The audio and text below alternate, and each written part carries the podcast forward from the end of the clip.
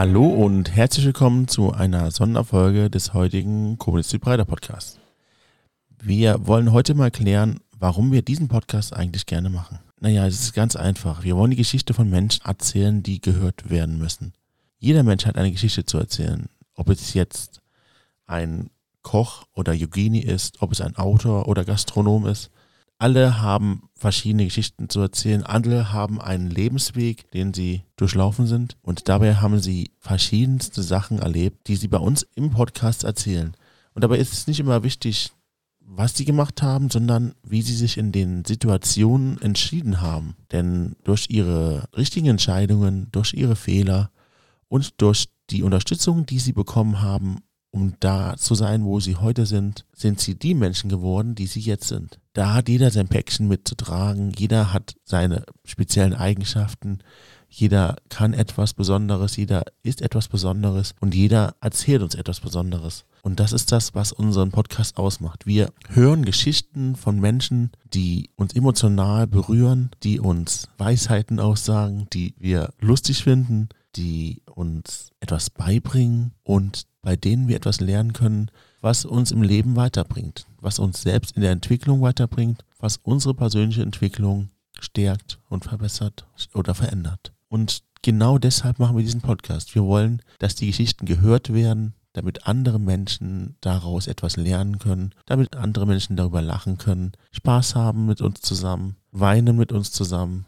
Wir haben schon alles bei uns im Podcast gehabt. Und deshalb möchte ich gerne nochmal so ein paar Geschichten erzählen, damit wir da ein bisschen verdeutlichen können, wie es gemeint ist. Wir hatten Frank Schmitz in unserem Podcast, der Prokurist und Bringmeister ist. Oder war, weil ich glaube, man muss da jedes Jahr eine Lizenz oder sowas erwerben, damit man das weitermachen kann. Aber er war ein Jahr lang der einzige Bäcker in Deutschland, der auch Gebäude springen durfte. Er hat einiges erreicht in seinem Leben, hat viel gemacht und hat uns gepredigt, oder mehr oder weniger gezeigt, dass Durchhalten der Schlüssel zum Erfolg ist. Damit ist er auch auf Bühnen aufgetreten, um anderen Leuten seine Geschichte zu erzählen, um sie zu motivieren, auch einfach weiterzumachen und nicht aufzugeben, auch wenn es mal schlimm wird.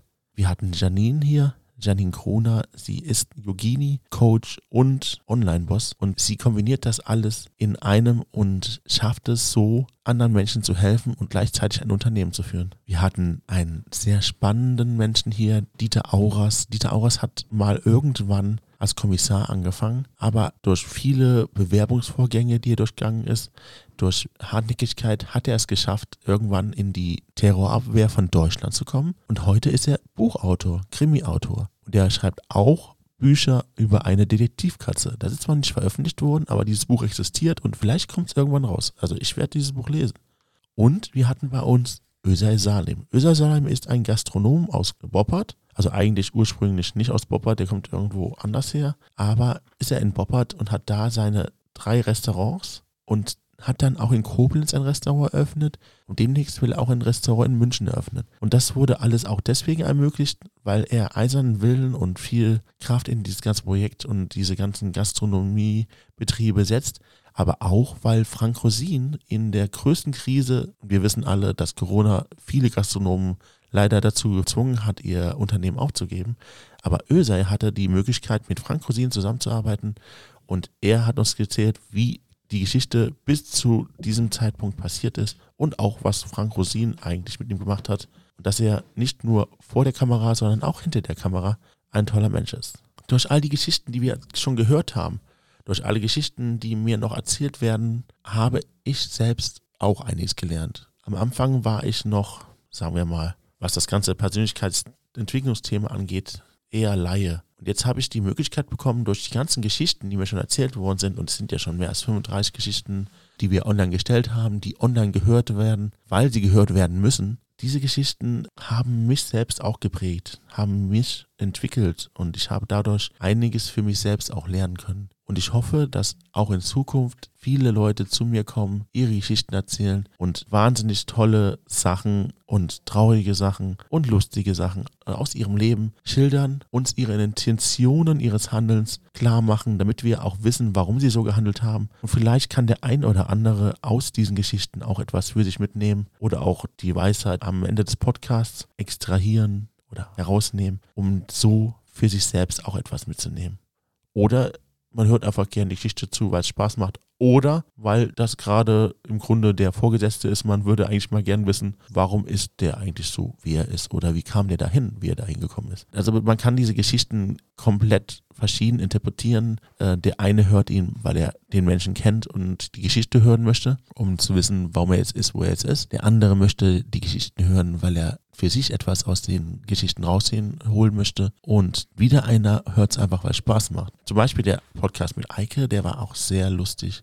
Wir sind ständig hin und her gesprungen. Aber er hat uns sein Wesen gezeigt. Er hat uns gezeigt, wie er ist, hat uns, hat sich nicht verstellt und hat uns ehrlich bewiesen, wie seine Persönlichkeit ist und wie er im Leben Entscheidungen getroffen hat, die dazu geführt haben, wo er jetzt ist. Und gerade bei ihm kann man auch darüber reden, dass er auch Glück hatte, dass sein Vater am richtigen Zeitpunkt am richtigen Ort war, so dass er jetzt der Geschäftsführer vom Fairhaus in Koblenz ist. All diese Geschichten müssen gehört werden. Alle Geschichten, die noch kommen, sollten auch gehört werden. Und ich hoffe, derjenige, der das hier hört und mir seine Geschichte erzählen möchte, vielleicht auf mich zukommt und wir reden einfach drüber. Wir reden drüber, nehmen es auf und zeigen der Welt und den Menschen, die es hören möchten, was du alles erlebt hast. Du kannst mir zeigen, wie dein Leben verlaufen ist, warum du jetzt da bist, wo du jetzt bist. Und du kannst mir zeigen, wo du vielleicht noch hin möchtest oder was du für dein Leben mitgenommen hast. Ich freue mich jetzt schon auf deine Geschichte.